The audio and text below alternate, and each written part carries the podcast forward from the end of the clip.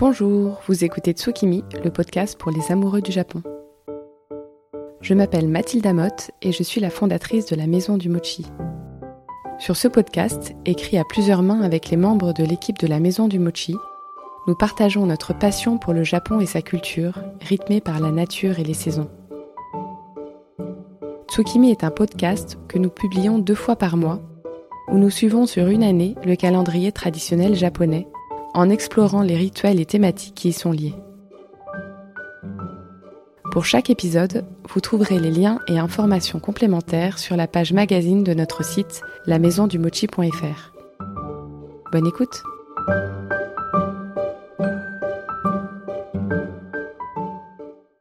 Bienvenue dans cet épisode 8 de Tsukimi pour lequel j'ai la joie de recevoir Atelier Sento. Ceux qui ont écouté l'entretien avec Léa savent que c'est elle qui les avait proposés comme personne à inviter sur le podcast. Je l'en remercie chaudement car vous allez le voir, cet entretien a été passionnant. Atelier Sento est un duo de dessinateurs et auteurs, Cécile Brun et Olivier Pichard, tous deux passionnés de Japon. Ils publient en 2015 la bande dessinée Onibi, carnet du Japon invisible, dont ils sont les protagonistes. L'histoire d'Onibi commence lorsqu'il trouve un vieil appareil photo capable de capturer sur la pellicule les yokai, ces esprits ou fantômes du folklore japonais. Cette bande dessinée est récompensée par le trophée d'argent du Japan International Manga Award.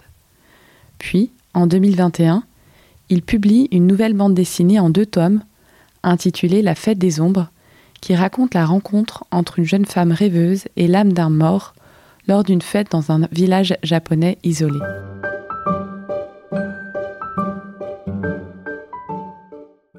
Bonjour Cécile et Olivier, un grand merci d'avoir accepté mon invitation.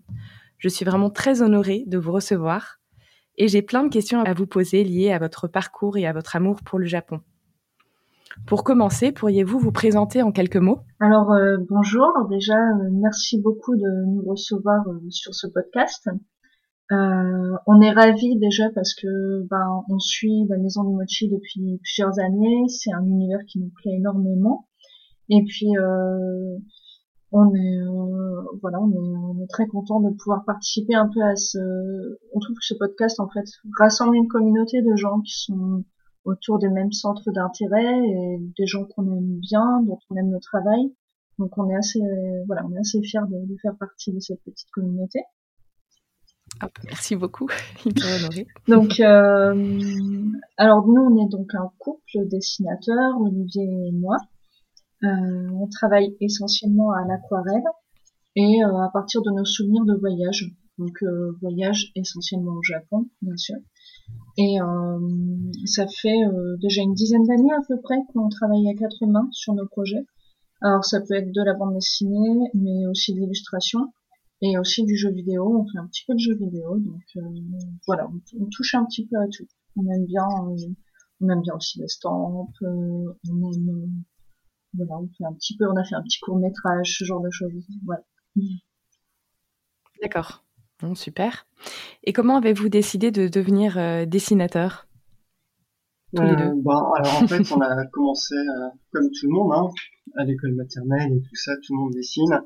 Et il y a eu certains qui arrêtent et d'autres qui continuent. Donc nous, on a continué. je pense qu'on était tous les deux dans des familles qui étaient fans de bande dessinée, donc ça a pas mal joué. D'accord. Et euh, voilà, on s'est plus ou moins dirigé vers ça, mais par des chemins différents. Sachant que moi, j'ai poursuivi des études en art plastique, alors que Cécile est plutôt partie vers l'équipe du japonais. Mais tous les deux dans la tête, on avait quand même cette idée de faire de la bande dessinée. Euh, et voilà, au final, euh, quand on s'est rencontrés et qu'on allait vivre ensemble au Japon, ben, ça a développé des choses et l'envie de travailler ensemble ça a aussi euh, ben, permis de développer notre style de dessin puisqu'en fait on s'est euh, surtout formé sur place en faisant des croquis et tout ça. C'est pour ça que dans Onibi hmm. le style il est très euh, carnet de croquis avec un, un trait non ancré à la plume ou au pinceau mais au crayon à papier et des couleurs à l'aquarelle façon carnet de voyage. Ok, et pour ce qui est du Japon, on va évidemment y revenir. Euh, mais tout d'abord, je voulais vous poser la question euh, de d'où vient ce nom euh, de votre duo Atelier Sento? Alors, donc Sento, ça désigne en japonais les bains publics, donc des lieux où les gens vont se laver, de petits établissements de quartier où les gens allaient quand ils n'avaient pas de salle de bain et où ils vont encore en fait pour pour se détendre et pour trouver une sorte de de communauté euh, avec qui ils échangent sur la vie de quartier, les ragots, ce genre de choses. Euh, et la différence avec les onsen, du coup? Alors, euh, en fait, les, les onsen sont des sento, mais euh, je crois qu'ils ont un label sur euh, sur la qualité de l'eau. Euh, alors, je, je vous conseille notamment le travail de Nico 1 qui habite au Japon et qui a, qui a fait un livre sur les bains publics japonais, sur les sento, où elle explique vraiment tout sur les onsen, les sento, les différences sur la qualité de l'eau et tout ça. Bah, je vous redemanderai la référence du livre, comme ça on le donnera pour, euh, en référence d'article, c'est super. Ce sont des, beaux établissements traditionnels, tout en bois, avec souvent une fresque du mont Fuji au fond, donc euh, ils ont une valeur architecturale qui est, qui est importante, mais euh, avec l'arrivée des salles de bain et d'un quotidien un peu plus à l'occidental, finalement, c'est tombé un peu en désuétude, les établissements sont abandonnés, ils sont plus utilisés et certains sont réinvestis en, en ateliers, en café, galeries, ce genre de choses. Et donc, euh, dans notre imaginaire euh, un petit peu loufoque, on s'est imaginé euh, créer un atelier dans ces beaux établissements. Mmh. ah oui, c'est votre atelier voilà, fantasme. Un peu...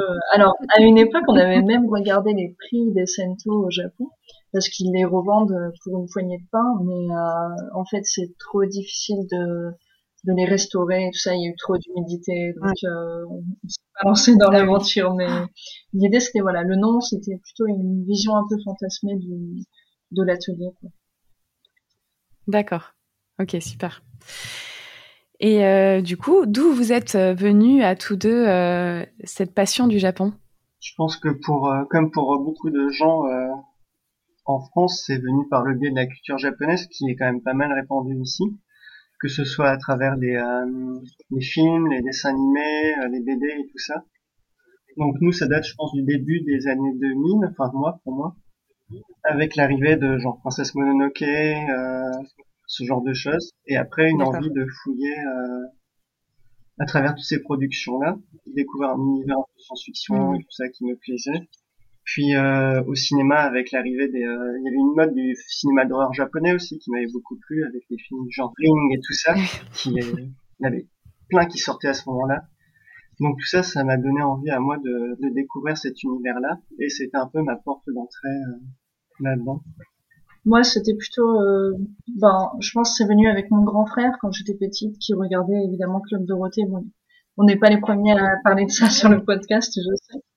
Voilà. Dorothée Tim aussi. Alors. Moi, quand j'étais petite, j'avais pas trop le choix de ce qu'on regardait. C'est mon frère qui choisissait, donc c'était euh, plutôt Dragon Ball. Hein. Et, euh, ouais, bah c'est trop bien. Ouais, voilà. Mais en fait, je pense que ce qui m'a vraiment fasciné, c'est la représentation du quotidien euh, dans, dans les premiers animés auxquels on avait accès. C'est-à-dire qu'on voyait les gens vivre au jour le jour. Euh, qu'est-ce qu'ils mangent le petit matin, le matin au petit déjeuner, ce genre de choses qu'on ne voit pas en fait dans dans la plupart des dessins animés occidentaux, où on va plutôt avoir une, une aventure euh, bien construite et où on va faire un peu l'impasse sur euh, sur tout ce qui est quotidien et finalement pas qui n'apporte pas grand chose au scénario.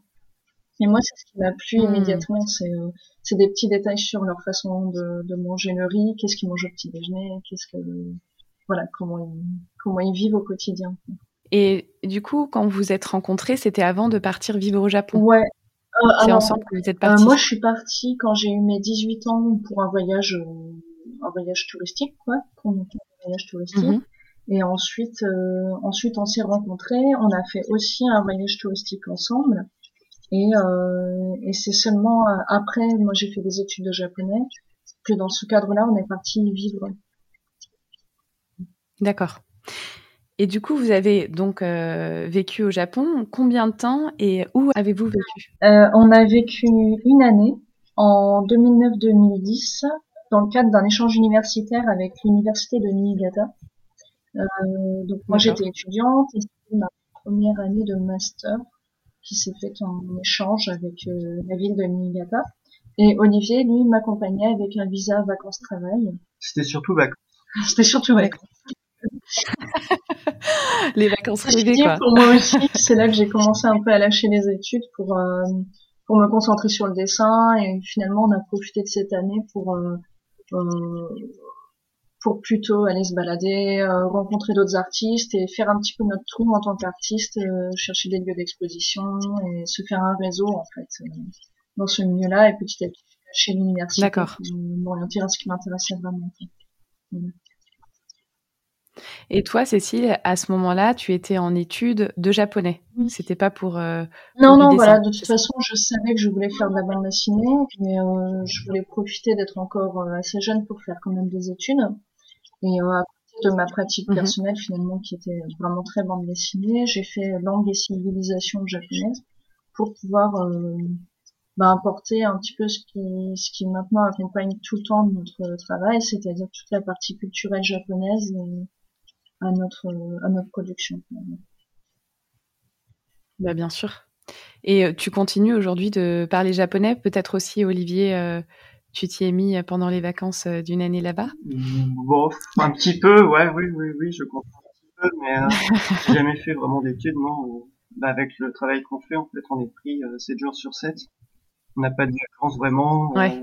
pas de week-end. Et, euh, et c'est difficile aussi de dégager du temps. Puis j'ai jamais été très doué en langue aussi, il faut avouer. Anglais, j'en fais tous les jours. Oui, bah bienvenue au club. Hein. Moi, j'ai beau apprendre le japonais depuis des années et des années. j'ai pas l'impression d'évoluer beaucoup, quoi. Bon, voilà. Et moi, j'essaie de- d'entretenir un minimum. En fait, quand on travaille sur nos projets, on est constamment en contact avec des, des amis japonais et euh, on leur demande euh, tout le temps de la documentation. Par exemple, euh, une photo de, de poignée de porte ou des, des petits détails qu'on va pouvoir euh, intégrer dans nos décors. Donc, en fait, j'entretiens mon japonais euh, par ce biais-là. Par ce biais-là. Ok. Bah, bravo, parce que c'est vraiment pas simple. hein. Euh, dans vos ouvrages, on ressent votre goût pour le surnaturel, surnaturel japonais, ses légendes et sa culture plutôt rurale. Pourriez-vous nous présenter cet univers et ce que signifie onibi et yokai? Alors, euh, souvent, les, les gens qu'on rencontre en dédicace nous demandent euh, pourquoi est-ce qu'on a choisi de parler du, euh, du Japon dans nos livres. Et euh, pour nous, c'est Mhm. pas tellement une histoire de voyage, euh, paysage et tout ça, mais euh, une question de d'angle de vue et le fait qu'au Japon, il n'y ait pas de limite euh, franche entre le monde des esprits et le monde des humains. En France, quand on pense surnaturel, ça va être fantôme, il faut que ce soit dans une maison hantée, avec un décor particulier et un orgue qui joue de la musique au fond. Au Japon, ça va être assez différent, ça peut euh, se passer dans un environnement parfaitement euh, banal. Et dans les films, en général, il n'y a pas de, de musique particulièrement euh, angoissante quand un fantôme apparaît. Il n'y a pas d'effet de lumière particulièrement euh, angoissant non plus. Ça se passe dans la continuité du réel. Et c'est quelque chose qu'on ressent souvent quand on est en voyage au Japon, euh, dans n'importe quel endroit, euh, que ce soit en ville ou à la campagne, il y a toujours un petit euh, côté un peu euh, fantomatique. Donc euh, dans la campagne, ça va être au fond des forêts, euh, très sombres. Quand on tombe sur un petit Mhm. temple à moitié euh, dévoré par la végétation, ou sur une vieille euh, sculpture euh, couverte de mousse.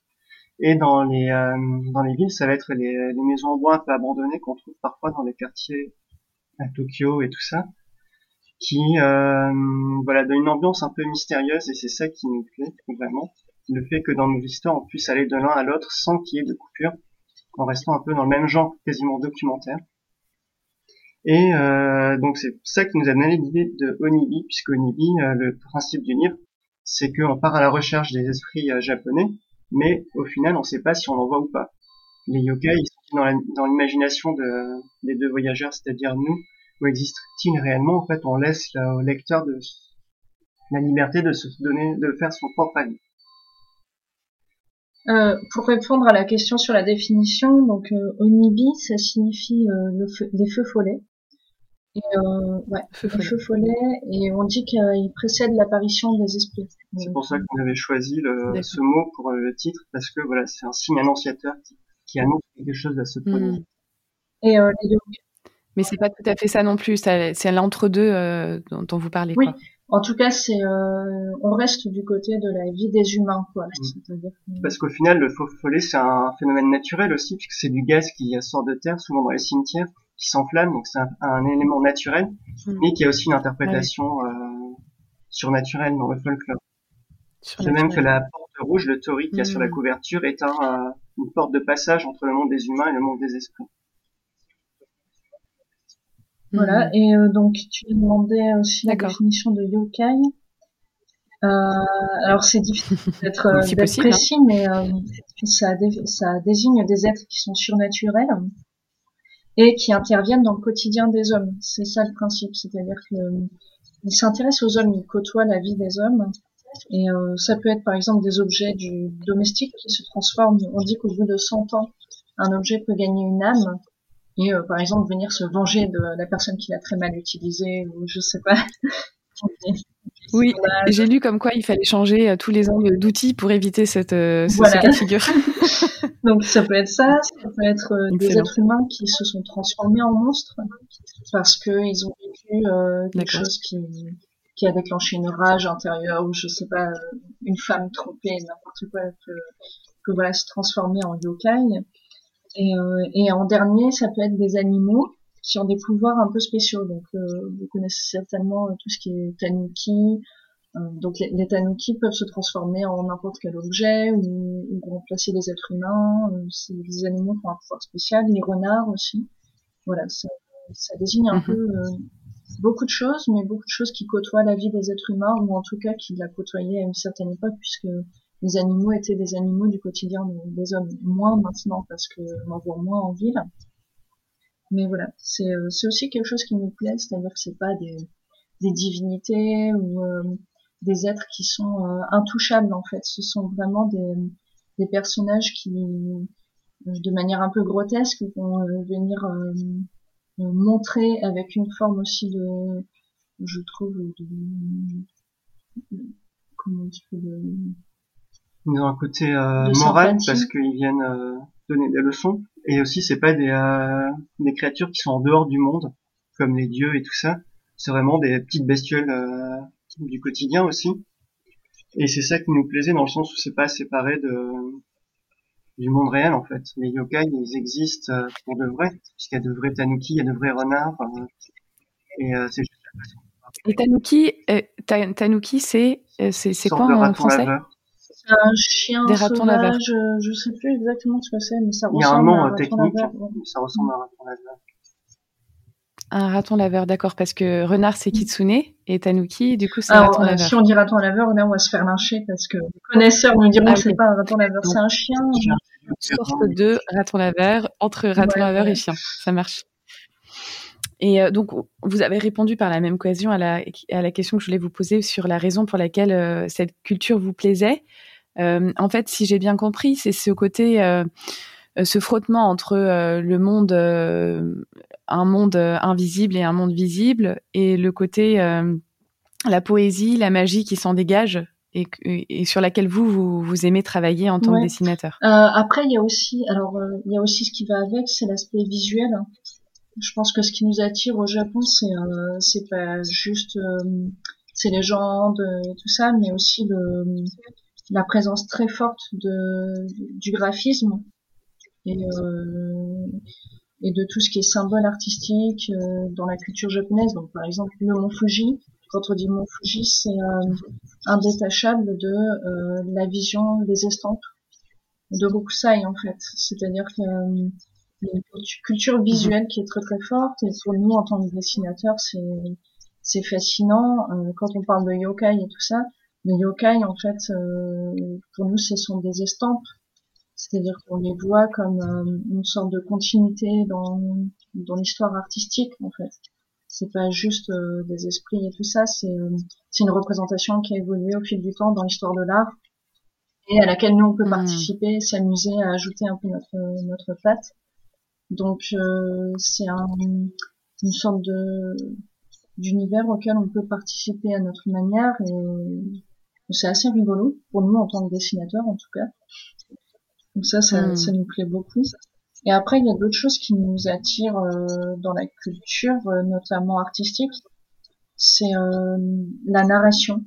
alors la narration, ça paraît très technique dit comme ça, mais la bande dessinée, puisque nous c'est ce qu'on fait, c'est avant tout de la narration, c'est-à-dire une façon de raconter les histoires.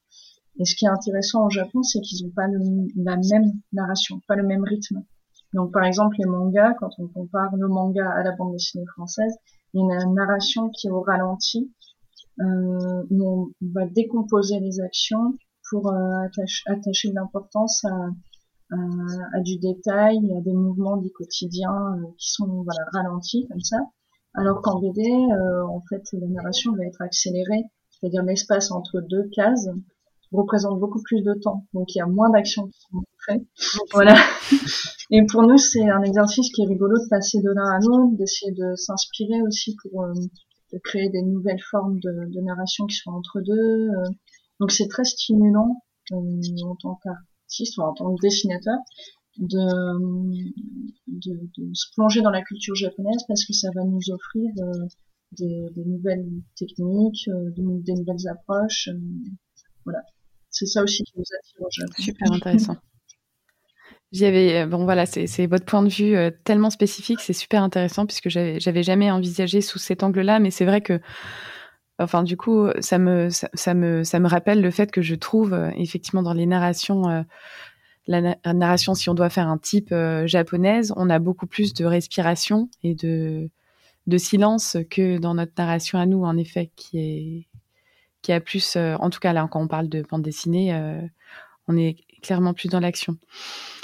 Pour ceux qui aimeraient davantage se renseigner sur cette partie de la culture japonaise, donc là autour du, du surnaturel, des légendes, auriez-vous des livres ou des films à conseiller? Alors, moi, j'y réfléchis un petit peu. Il y a, une BD que j'aimerais conseiller, enfin un manga que j'aimerais conseiller, euh, qui a eu quand même du succès, qui s'appelle Daru-chan et qui a été publié chez le Lézard Noir de l'autrice Haruna Lemon. Et euh, mhm. alors c'est l'histoire d'une jeune femme qui cache sa nature d'extraterrestre les traits d'une employée ordinaire en fait, qui, qui, une jeune femme de 24 ans. Quoi et elle s'efforce en fait de maîtriser les règles de la société pour essayer de trouver sa place. Mais euh, en fait, à force et à force de, de, de cet effort-là, elle, euh, elle se fond dans le décor et elle n'arrive plus à savoir qui elle est vraiment.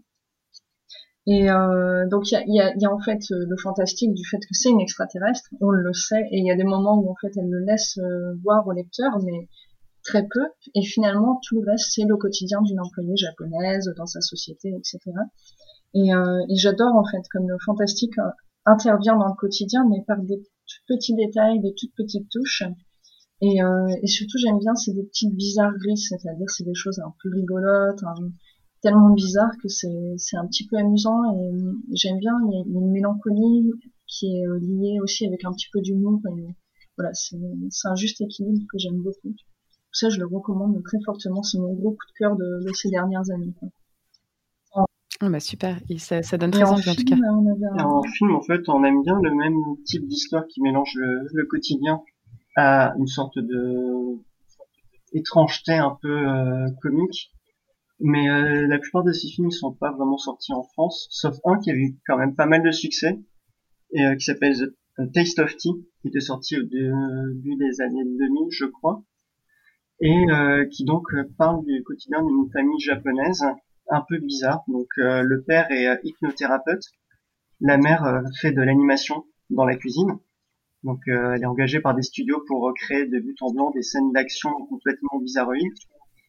Ensuite, il y a deux enfants. Le fils qui est au collège, je crois, est très réservé. Je sais pas si c'est en quelque particulier, mais il, rêve un peu éveillé. Et la petite fille qui doit être en primaire, elle voit un double géant d'elle-même qui la suit partout dans, euh, dans son quotidien. Et euh, il aussi, oui, ça a l'air euh, d'être assez étrange. Et donc il y a toute une, toute une galerie de personnages qui tournent autour de, de cette petite famille et euh, laquelle elle habite dans une vieille maison en bois dans la campagne. Donc on a les beaux paysages japonais. En même temps, il y a une éruption de la pop culture par le biais du cinéma d'animation. Il y a un peu le fantastique et tout ça. Tout ça mélangé en un film qui est à la fois un peu euh, rêveur, comique, triste et tout ça. Et euh, c'est un bon résumé, je pense, de la, la vie japonaise euh, contemporaine et de la culture un peu indépendante là-bas. Et c'est un bon, un bon antidote à la vision plus euh, marketée, euh, plus cadrée euh, qu'on a aujourd'hui, plus contrôlée aussi par les, les grosses mmh. boîtes de production et tout ça. Et ce style dont vous parlez, euh, là, Olivier, tu disais que euh, il y en avait peu euh, de, de, films que tu avais vu, que vous aviez vus et qui étaient euh, qui étaient sortis en France. Mais là, le style que tu décris, par exemple pour le film Taste of Tea, c'est quelque chose qu'on retrouve. Donc ce, ce quotidien étrange, en gros, c'est c'est un style qu'on trouve fréquemment au Japon. C'est quelque chose. C'est peut-être un peu plus rare maintenant, mais à l'époque, oui, il y avait ben, Kitano avec l'été de Kikujiro, par exemple. qui était dans ce style-là, et quelques réalisateurs aussi assez connus au Japon, mais très peu en France, qui, euh, qui ont développé cet univers un peu... Euh, bah, en France, ce serait un peu genre euh, Jacques Tati ou euh, Emmanuel Mouret, peut-être, une réinvention un peu poétique du monde réel, mais à la sauce japonaise. Ah ouais, ça donne envie. bon bah je prends bien note et puis je vous redemanderai aussi par mail pour être sûr de ne pas dire de bêtises. Mais merci pour ces bons conseils. Et sinon, est-ce que vous retournez souvent au Japon? euh, et si oui, euh, où est-ce que vous aimez euh, aller? Alors, bah, on y allait régulièrement, enfin régulièrement, à peu près tous les deux ans avant le Covid, bien sûr. Et, et donc là, on y retourne en janvier, là, ce mois-ci, pendant deux mois. Ouais. On va travailler sur notre prochaine bébé à Tokyo et tout, donc ça va être super chouette. Donc là, là, dans quelques jours ou quelques semaines, vous partez. Trop bien. super content, ça fait 4 ans qu'on n'y est pas allé. Donc, Et euh, bah, jusqu'à maintenant, on allait régulièrement à Niigata, donc dans la ville où, moi j'ai fait mes études et on a plus d'amis finalement. Euh, on s'était fait prêter une maison là-bas pendant une période aussi, donc c'est un lieu où on a pas mal d'opportunités, mais c'est vraiment la campagne euh, profondément. Donc euh, c'est bien un petit peu, mais au bout d'un moment, on a aussi envie de, de voir d'autres choses. Euh, alors on apprécie en fait, on, aime bien plusieurs facettes du Japon. On n'a pas euh, qu'un seul truc qu'on aime, même si on représente beaucoup la campagne et tout. Euh, voilà, on adore tout ce qui est village et tout pour tout ce qui est un peu folklore. Mais on adore aussi euh, Tokyo. alors, je dis pas toutes les grandes villes parce qu'on en connaît peu finalement, mais on connaît, bien Tokyo, on aime beaucoup parce que c'est un charme de, de quartier populaire. C'est une ville qui est assez on sent une atmosphère un peu d'après-guerre et tout ça, et il y a plein de vieux quartiers et tout euh, qui nous plaisent beaucoup. Euh, et il y a aussi Okinawa qu'on aime beaucoup et qu'on a eu l'occasion de visiter. Euh, pour nous, c'est complètement différent. C'est une culture qui est à part. Ben, en même temps, ça a été un pays qui était à part. Et, euh, et on trouve que quand même, les gens sont, enfin, la vie est clairement plus proche de la nature et euh, avec un rythme beaucoup plus calme beaucoup plus naturel. Euh, voilà, c'est très tranquille et c'est une atmosphère qu'on aime beaucoup. Voilà. Et du coup, là, vous allez où euh, d'ici euh, dans le à partir du 23 Alors, on va essentiellement à Tokyo parce qu'en fait, notre prochaine BD se déroule entièrement à Tokyo. Euh, donc, l'objectif étant de dessiner sur place une grande partie des décors et tout ça pour, pour s'inspirer, pour, pour s'amuser à ajouter des petits détails et tout ça. Euh, on va aussi aller à Osaka parce que j'ai mon frère qui habite là-bas. Donc euh, je vais avoir l'occasion de rencontrer mon neveu euh, né pendant le Covid. ah oui, tu dois avoir hâte. Et donc ton frère aussi est passionné ouais, donc, comme je disais, c'était lui qui était très euh, club Dorothée et tout. Hein. mon grand frère. la programmation de ouais, Ok. Et lui, ça fait ça fait dix ans qu'il est installé là-bas. Il a une école de langue et tout, donc voilà, c'est très très ah complètement là-dedans.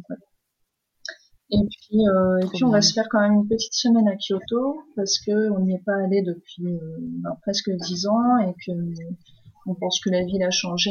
Et c'est vrai qu'on y était allé en touriste pour visiter le centre euh, historique euh, dans nos premiers séjours, mais maintenant ce qu'on aimerait c'est vraiment faire la périphérie de Kyoto, découvrir des coins un peu cachés. Euh, on sait qu'il y a, il y a beaucoup d'histoires de fantômes à Kyoto, donc on aimerait explorer les quartiers un peu voilà, mystérieux, hanté et tout ça.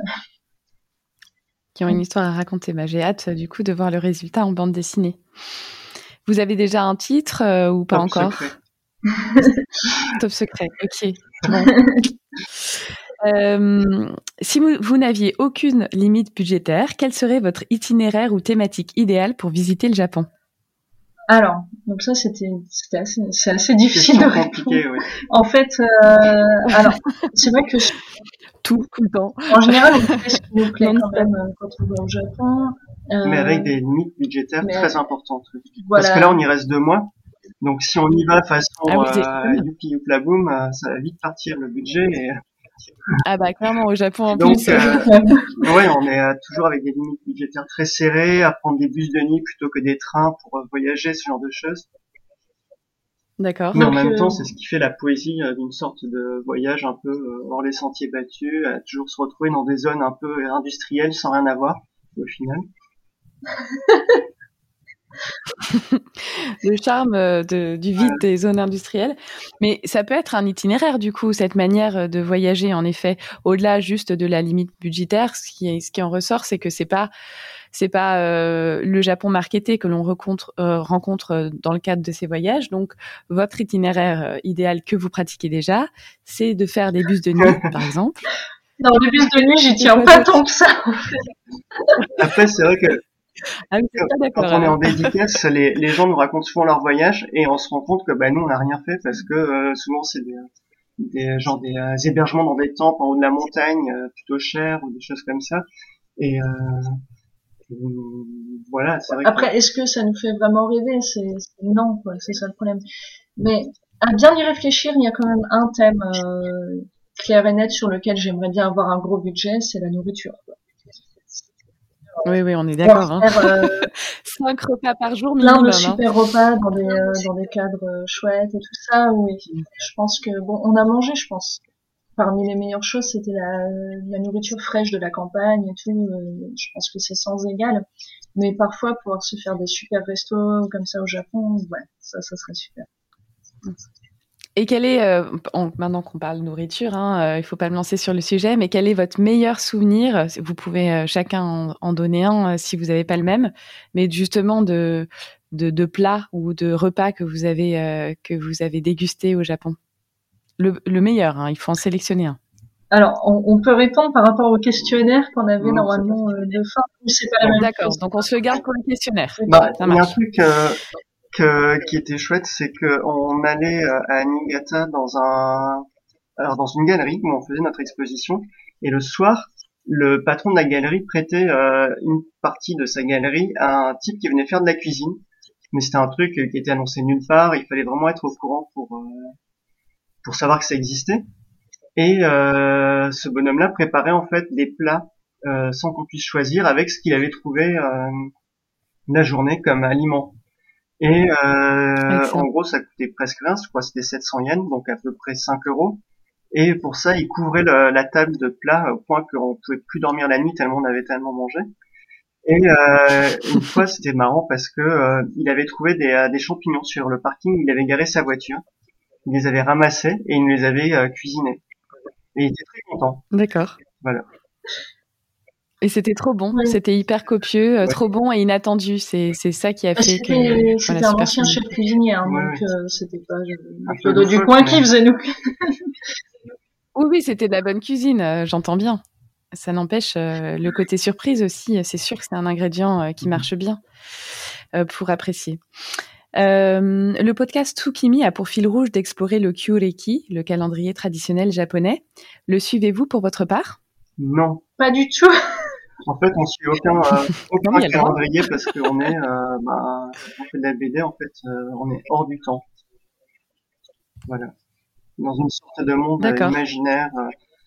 par exemple, quand on dessine une histoire qui se passe au printemps, bah, même si c'est en plein hiver, on est dans cette ambiance-là. Et par exemple, pendant le Covid, on a, on a dessiné la fête des ombres. Donc, on était au Japon alors qu'on était en France pendant tout le Covid. Euh, alors qu'on était isolé et tout ça, mais on était en extérieur dans notre tête à voyager à travers le Japon. Donc euh, voilà, on est un peu dans un univers euh, à part. On n'a aucune notion du temps qui s'écoule. J'aimerais bien voir votre vie au quotidien. On s'y prépare, hein. on a une petite vie tranquille, mais c'est vrai qu'on sait jamais quel jour on est parce qu'on ne prend pas de week-end. En fait, on va aller se promener s'il fait beau, mais on va pas prendre notre dimanche s'il pleut, par exemple. Donc on ne sait pas quel jour on est en général. On ne sait pas quand sont les vacances scolaires. Euh, voilà. Oui, donc suivre le Kyureki euh, de ce point de vue-là, ça me semble ça compliqué pas de sens parce qu'on habite au Pays Basque et euh, en fait il y a un microclimat qui fait qu'il n'y a pas d'hiver quasiment. Euh, les saisons sont pas du tout marquées de la même manière. Euh, l'été est tempéré, donc au final il fait tout le temps bon. Euh, oui, on se baigne de avril à novembre en gros. Donc D'accord. voilà, c'est un peu, un peu de la triche. Ah oui.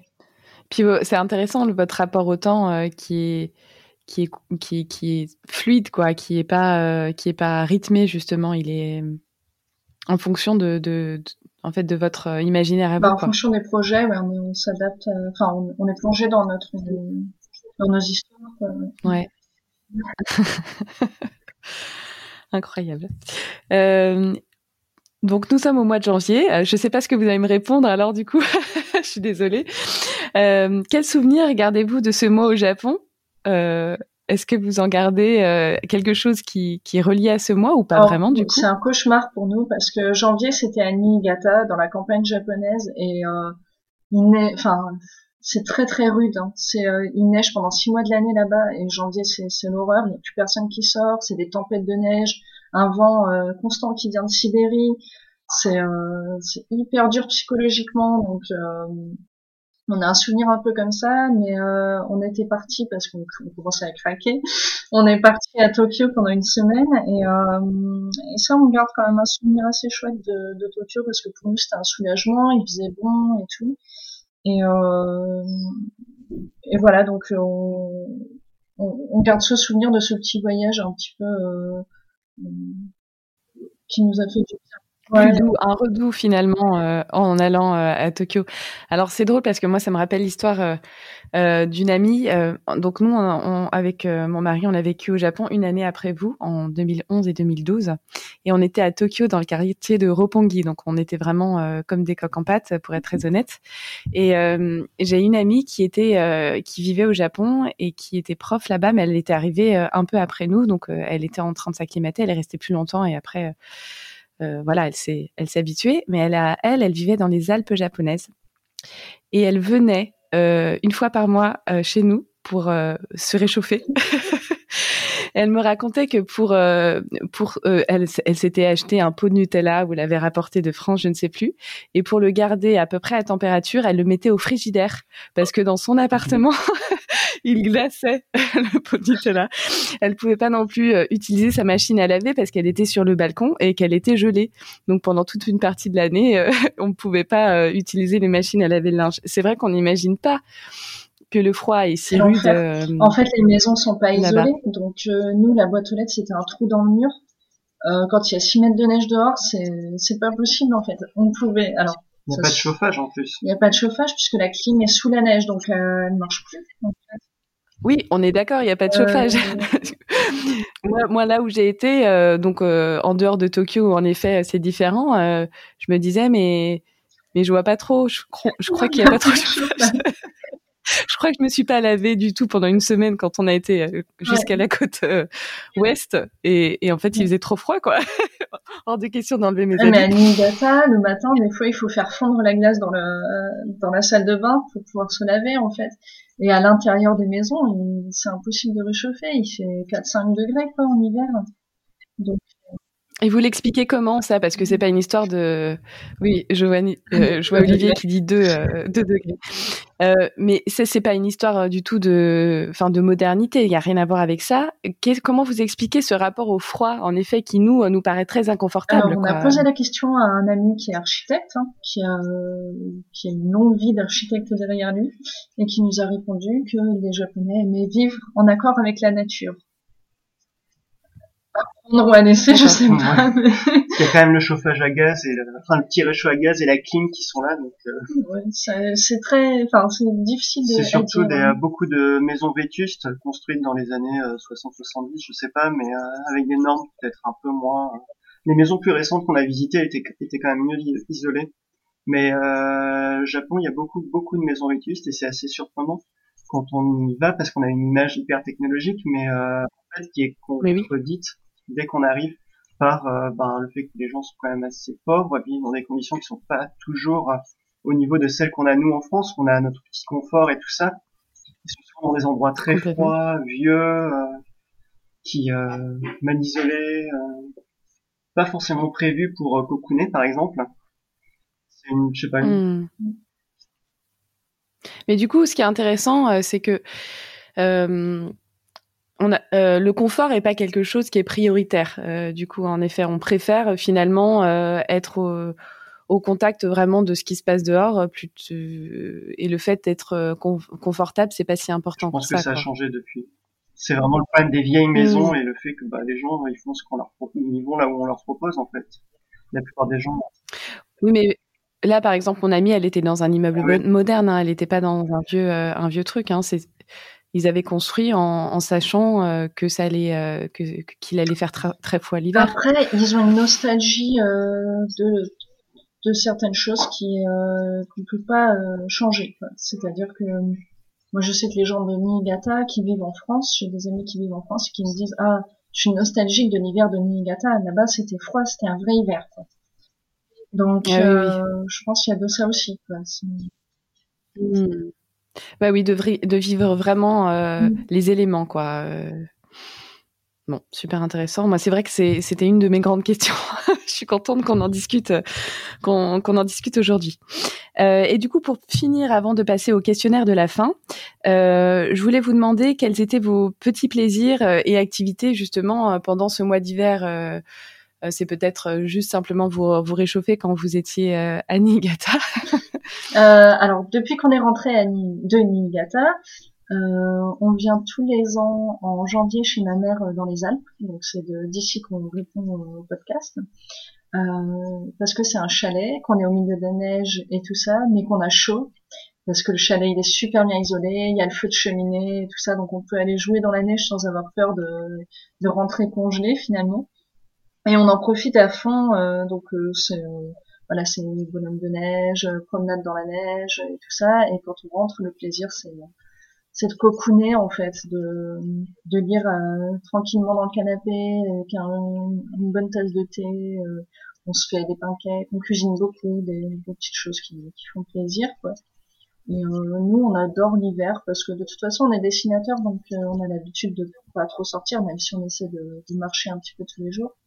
Mais on aime bien, on aime bien l'intérieur, être dedans, profiter de, du paysage par la fenêtre, ce genre de choses. Donc euh, on adore en fait le, mois de janvier et on adore être dans les Alpes au mois de janvier. Voilà.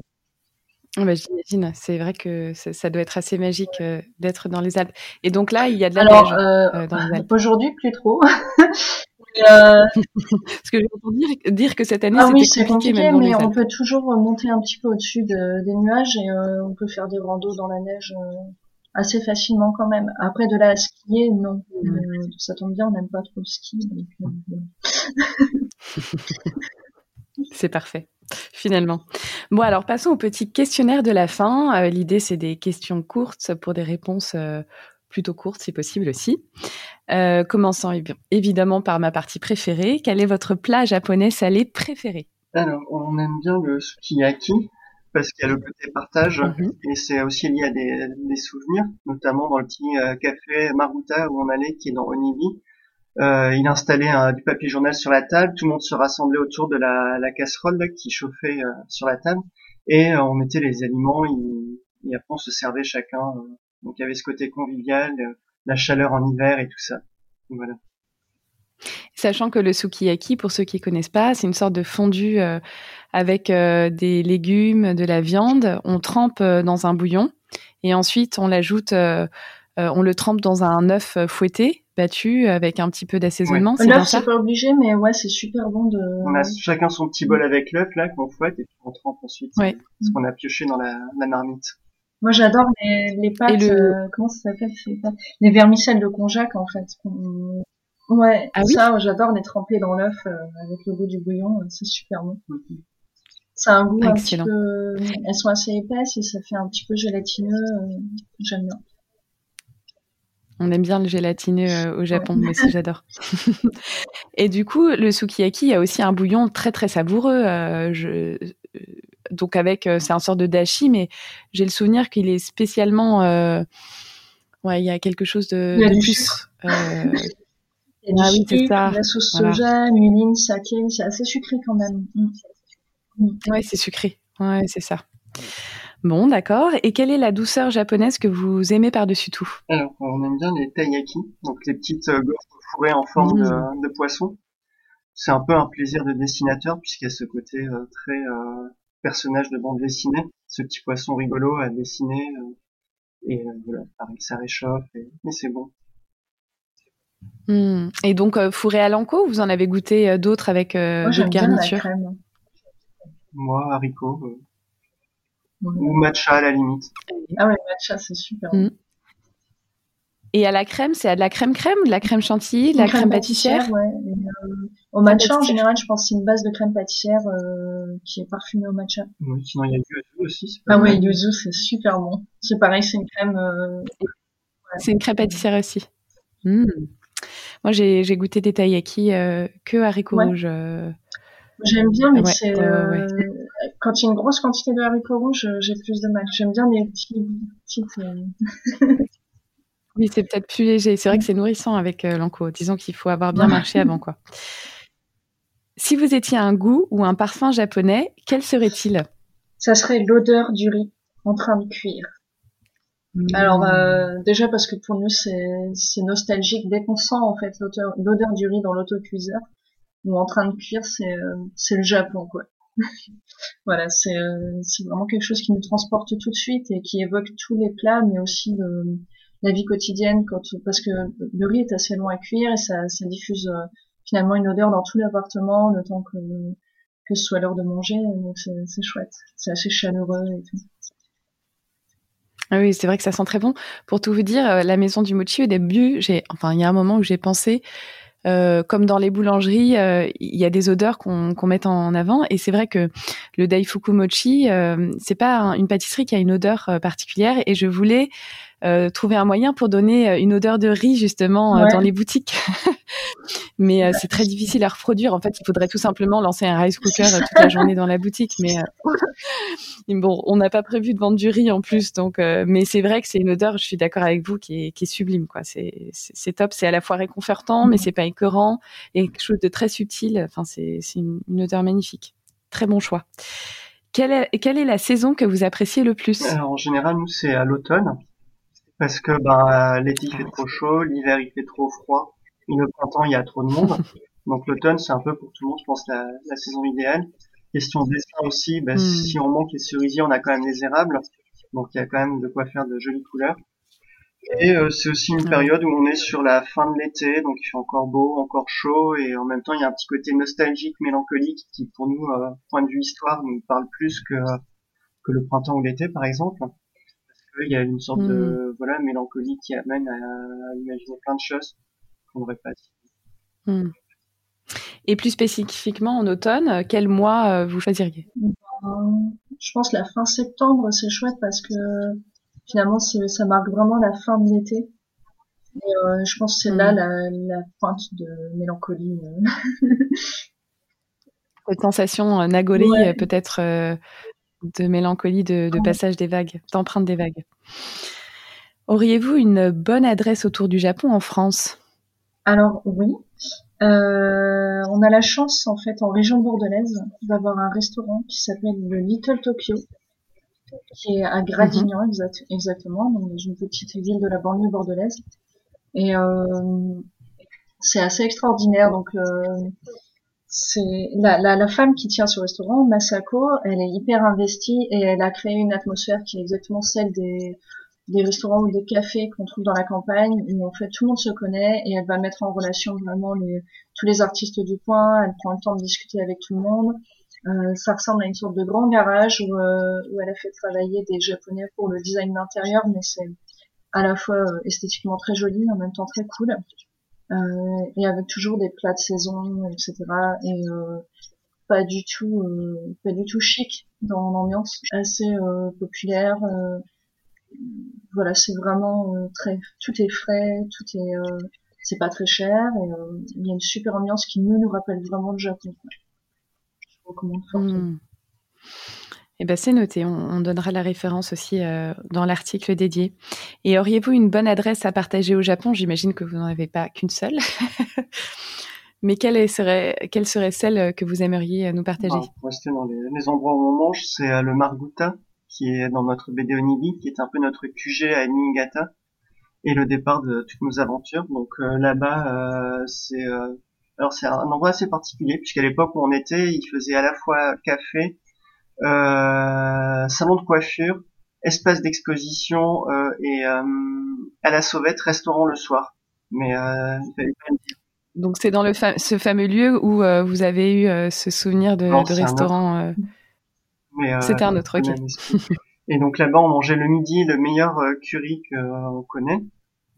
Et deux, deux soirs par semaine, il faisait des, des repas plus familiales, donc des cuisines vraiment familiales. Et là, pour 500 yens, c'est encore moins cher il nous couvrait la table de, de repas, enfin de, de, plats et tout ça délicieux. Et, voilà, avec en plus un accueil euh, ah. génial de, des deux, euh, deux petits vieux qui tiennent cet endroit, un mari et sa femme, qui étaient vraiment euh, charmants et qui présentaient voilà pareil un peu tout le monde à tout le monde. Le seul ah, défaut, c'est que des fois, on a du mal à payer avant de repartir. Ils nous poursuivent dans la rue avec notre billet ah en disant non, non, tu payes pas. Il faut s'enfuir. Ah ouais, c'est trop mignon. Ok. Ils font pas ce métier pour, euh, pour l'argent. Non, en fait, ils sont retraités hein, vaguement, donc euh, c'est pour le plaisir de voir des jeunes. Euh, ouais, Eh ben, super adresse. Euh, et quelle personnalité, pour finir, hein, quelle personnalité ayant une relation privilégiée avec le Japon souhaiteriez-vous entendre sur ce podcast? C'est très difficile de faire un choix parce qu'il y a plein de gens, je pense, qui sont, qui sont passionnants et qui ont plein de choses à partager sur le Japon on a, on a pensé à quelqu'un de, c'est peut-être un petit peu original, mais c'est Franck Manguin, qui est l'auteur de la BD Ama, donc pour rester dans notre univers de BD très fermé. Et euh, Ama, donc euh, sur les, plongeuses euh, japonaises, euh, c'est une BD hmm. qui, qui parle du quotidien de voilà de la vie des, des plongeuses japonaises et euh, Franck a un peu le même parcours que moi en études de japonais. Il est parti vivre au Japon et euh, il a rencontré là-bas sa femme. Euh, il est passionné, je sais, d'artisanat, euh, de, de, culture, de mode, de, de, plein de choses. Et il est aussi interprète et traducteur. Et, euh, et lui, je pense qu'il aurait beaucoup de choses en fait à partager pour pour les auditeurs qui s'intéressent à un Japon qui est qui est moins connu, mais euh, lui, par contre, il est très pointu sur plein de sujets, donc je pense que ça serait passionnant. Eh ben, merci pour ce, bon conseil. Je le garde précieusement euh, et, et, ça donne très, très envie. Eh bien voilà, notre, euh, notre podcast se termine. Un grand merci Cécile et Olivier d'avoir accepté et d'avoir partagé autant d'informations. C'était vraiment passionnant. Ça nous a fait très plaisir de participer. Ouais. Et puis à bientôt, euh, en vrai peut-être. D'ici là, bon voyage au Japon. On est chanceux. Moi, j'espère y aller en, en, à la Toussaint 2023, mais euh, rien, rien n'est sûr encore. Mais donc c'est trop chouette. Non, pas encore. voilà. Mais bon, profitez bien et merci, encore. Au revoir. Au revoir.